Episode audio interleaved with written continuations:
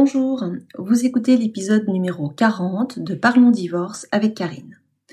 Aujourd'hui, nous allons parler de la réforme de la procédure de divorce. Effectivement, à partir du 1er septembre 2020, la procédure de divorce va connaître des modifications assez importantes. Alors pour bien comprendre qui va être concerné par cette réforme, je vous rappelle qu'il existe en France deux procédures de divorce complètement différentes. Une première procédure qu'on appelle le divorce par consentement mutuel. Dans cette procédure, je vous le rappelle, j'en ai parlé dans euh, un épisode, euh, l'épisode 4 euh, de mes podcasts, dans cette procédure, les époux ne vont pas voir de juge, ils rencontrent uniquement des avocats, il faut deux avocats dans cette procédure, qui vont rédiger un contrat, le contrat de la séparation, le contrat du divorce, et c'est ce qu'on appelle juridiquement une convention. Cette convention va ensuite être homologuée par un notaire. Donc cette procédure de divorce, qu'on appelle cette procédure amiable, le divorce par consentement mutuel, cette procédure-là demeure inchangée. C'est-à-dire que la réforme qui va intervenir au mois de septembre 2020 ne concerne absolument pas cette procédure de divorce. Donc, euh, le divorce par consentement mutuel, tel que je l'ai expliqué dans l'épisode numéro 4, celui-ci ne change absolument pas et est maintenu même avec cette réforme euh, de la procédure qui va intervenir au 1er septembre. Alors, donc si ce divorce-là ne bouge pas, c'est donc l'autre procédure qui existait, c'est-à-dire le divorce qu'on appelle devant le juge. Parce que pour la première procédure, le divorce amiable, il faut absolument être d'accord sur tous les points de la séparation. Aussi bien les enfants que le partage, que le, la décision de vendre ou pas la maison, tout ce qui concerne les conséquences du divorce, il faut un accord sur tous les points. Et il arrive des cas évidemment où les époux ne sont pas d'accord sur tout. Dans ce cas-là, le divorce amiable, le divorce consentement mutuel n'est pas possible et ses époux se tournaient donc vers le juge pour demander au juge une réponse judiciaire à leur conflit, c'est-à-dire que chacun expose son désaccord et c'est le juge qui tranche sur la question des pensions alimentaires, sur la question du mode de garde des enfants. Et c'est cette procédure-là qui va véritablement être impactée par des modifications importantes. Au départ, cette réforme devait être mise en place le 1er janvier 2020 et finalement elle a été repoussée au 1er septembre 2020. Pour préciser quand même, hein, si votre procédure a été engagée avant le 1er septembre 2020, vous restez soumise à l'ancienne loi et donc vous restez soumise à l'application de la procédure normale que je vous ai expliqué dans l'épisode 5. Donc je ne vais pas supprimer tout de suite mon épisode numéro 5 parce qu'il va encore s'appliquer pour toutes les procédures engagées avant le 1er septembre 2020. Donc cette procédure-là sera maintenue, mais voilà, j'insiste bien pour les procédures engagées avant. Dès qu'on va passer le 1er septembre 2020, la procédure de divorce ne sera plus du tout la même. Alors, je ne vais pas rentrer dans le détail technique de cette procédure, qui, j'ai envie de dire, concerne les avocats. Je vais essayer de vous donner les informations qui vont être les plus impactantes pour vous, pour que vous puissiez aussi comprendre l'enjeu de cette nouvelle procédure. Pour moi, l'élément principal, peut-être, qui va, à mon sens, vous intéresser le plus, concerne la possibilité de divorcer dans un délai plus court. Je vous rappelle que lorsqu'on se présente devant le juge pour divorcer, on avait trois solutions. Soit les deux époux finissent par accepter de divorcer, c'est assez simple, on fait signer un document comme quoi tout le monde accepte le principe du divorce. Soit il fallait prouver des fautes, c'est la deuxième possibilité. Et là, ça devient déjà plus compliqué. Il faut apporter des éléments de preuve sur un comportement fautif de l'un des époux. Et souvent, donc la voie qui était le plus utilisée, c'était la troisième, c'était de prouver une séparation de plus de deux ans. C'est ce qu'on appelait le divorce pour altération définitive du lien conjugal. Un terme un peu compliqué. Retenez simplement que il suffisait de démontrer qu'on était séparés depuis plus de deux ans pour pouvoir obtenir le divorce. Et la grande modification à partir du 1er septembre 2020, il suffira de démontrer une séparation d'une année pour pouvoir obtenir le prononcé du divorce pour altération du lien conjugal. Donc, ça veut dire quoi en pratique? Il arrive fréquemment que dans, un couple, un des membres du couple est plus moteur et même est, celui qui veut décider de divorcer. Et on a parfois l'autre qui marque une opposition, qui dit bah non, moi je veux pas divorcer. Alors souvent j'ai des clients qui me disent ah bah je suis bloqué, je ne peux rien faire. Alors tout d'abord c'est pas vrai, on ne pouvait pas rien faire, on pouvait engager une procédure. Il fallait attendre deux ans de séparation effective pour pouvoir obtenir le divorce. Et bien maintenant, ce ne sera plus qu'une seule année. Donc il suffira de prouver un an de séparation et vous pourrez obtenir le divorce même si l'autre n'est pas d'accord. Et pour moi, c'est vraiment une modification importante parce que euh, en pratique, hein, on arrive souvent à prouver une séparation. Alors deux ans, fallait attendre un petit peu, mais un an, ça passe très vite. Donc il faudra être vigilant au moment de la séparation, ceux qui se séparent, d'avoir un justificatif de cette séparation. L'élément souvent qui fait foi, c'est un autre bail, parce qu'on a dû prendre un autre logement, et la copie de ce bail permettra de prouver une séparation. Donc vraiment l'élément à retenir, à partir du 1er septembre 2020, il ne faudra prouver devant le juge qu'une séparation d'un an pour pouvoir obtenir le divorce.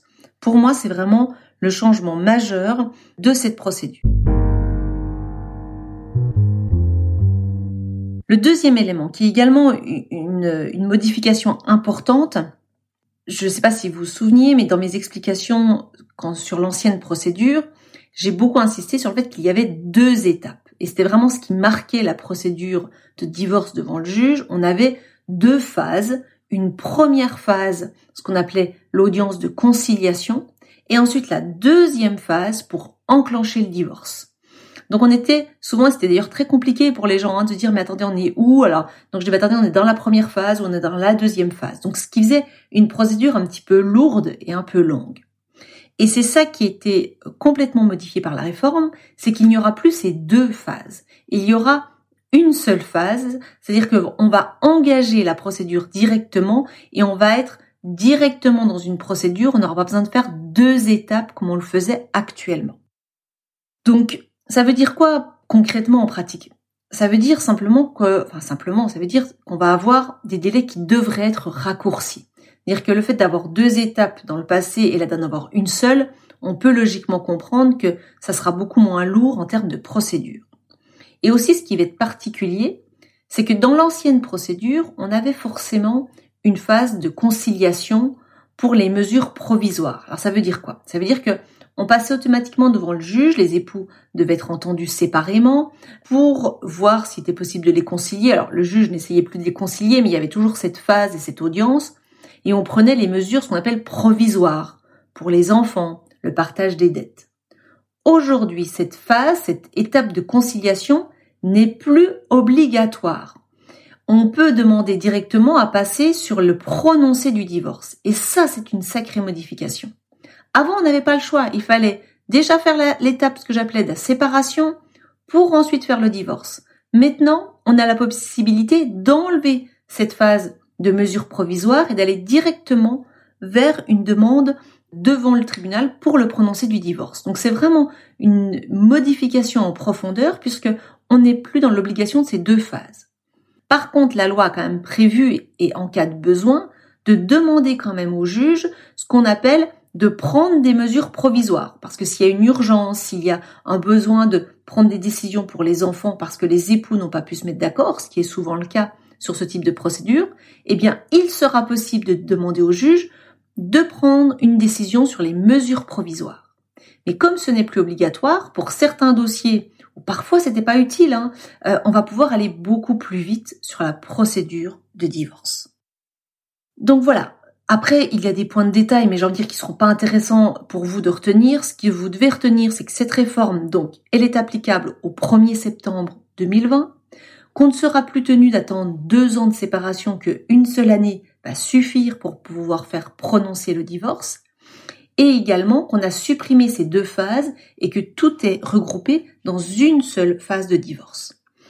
Donc pour ceux qui se trouvent aujourd'hui en situation de devoir décider de divorcer ou pas, vraiment il va être important de vous entretenir avec votre avocat pour savoir est-ce qu'il est préférable d'engager la procédure maintenant, euh, ce qui veut dire qu'on sera soumis à l'ancienne loi, ou est-ce qu'il est préférable d'attendre le 1er septembre pour bénéficier de cette nouvelle loi pour qui, à titre personnel, de ce que j'ai pu en lire, me semble plutôt intéressante et me semble plutôt avantageuse. Je trouve que c'est une réforme qui peut être utile, qui va permettre par moment d'accélérer la procédure quand c'était nécessaire, qui permet en même temps de prendre des mesures provisoires si c'est utile. Donc voilà, j'ai plutôt à, la lecture que j'ai pu faire de cette procédure, plutôt un avis favorable avec ces nouvelles dispositions alors, sachant que j'en parle sans les avoir mis en pratique, forcément, puisque ce ne sera qu'au 1er septembre 2020, donc la pratique nous dira voilà les avantages et les inconvénients, mais là, de prime abord, cette procédure me semble plutôt voilà intéressante. Elle permet toujours la discussion, c'est-à-dire que même si ce genre de procédure est engagée, on peut toujours, à tout moment, mettre en place des mesures de négociation, de discussion et de faire valoir un accord. On a vraiment une procédure, d'ailleurs on insiste dans cette procédure pour mettre en place des solutions, des stratégies euh, amiables pour essayer de trouver un accord entre les époux. Donc voilà ce qui se prépare pour le 1er septembre 2020. Donc pour résumer, dans les anciens podcasts que je vous ai fait, l'épisode 4 sur le divorce consentement mutuel, celui-ci ne change pas et n'est pas impacté par la loi qui sera applicable au 1er septembre 2020. L'épisode 5 qui traitait du divorce avec juge, c'est celui-ci qui va être le plus impacté. Je le laisse toujours en ligne parce que toutes les procédures, elles sont nombreuses et elles durent, qui ont été engagées avant, cette procédure-là reste applicable. Mais à un moment donné, à partir du 1er septembre, vous ne pourrez plus demander l'application de l'ancien système. Donc voilà, n'hésitez pas à bien en parler avec votre, votre avocat pour voir les avantages, les inconvénients mais il semble que ce soit peut-être euh, intéressant. Et voir, hein, c'est toujours au cas par cas. Euh, je le redis souvent, hein, euh, vous avez chacun une histoire différente, des intérêts différents, et il est important d'échanger avec l'avocat, de poser aussi toutes les questions. c'est normal de ne pas tout comprendre, la procédure est complexe, donc posez toutes les questions pour pouvoir avoir des informations sur cette procédure. Juste peut-être un point de précision qui, qui me revient dans l'ancienne procédure, lors de la première phase, il n'était pas obligatoire de prendre un avocat. pour engager, il un avocat, mais en défense, certains se présentaient sans avocat. Là maintenant, la différence, il faudra dès le départ de la procédure, si vous voulez vous défendre, il vous faudra un avocat, ça sera obligatoire. Voilà, c'est un programme qui est aussi important. L'avocat obligatoire dès le début de la procédure. N'hésitez pas euh, à nous faire part de vos commentaires, vos observations sur cette euh, sur cette procédure. Si vous avez des questions, nous restons à votre disposition par mail de préférence. Euh, si cet épisode vous a semblé utile et que ces informations vous ont servi, n'hésitez pas à le partager avec des personnes qui pourraient être intéressées par ces informations et également de mettre une note de 5 étoiles sur Apple Podcast. Cela nous permet véritablement de faire connaître le podcast, de le faire connaître par le plus grand nombre. Euh, je le redis, hein, ce sont des informations qui sont gratuites, qui euh, servent uniquement à donner de l'information dans des moments où la situation est très difficile et très complexe pour ceux qui la vivent. Je vous souhaite une bonne semaine et je vous dis à bientôt.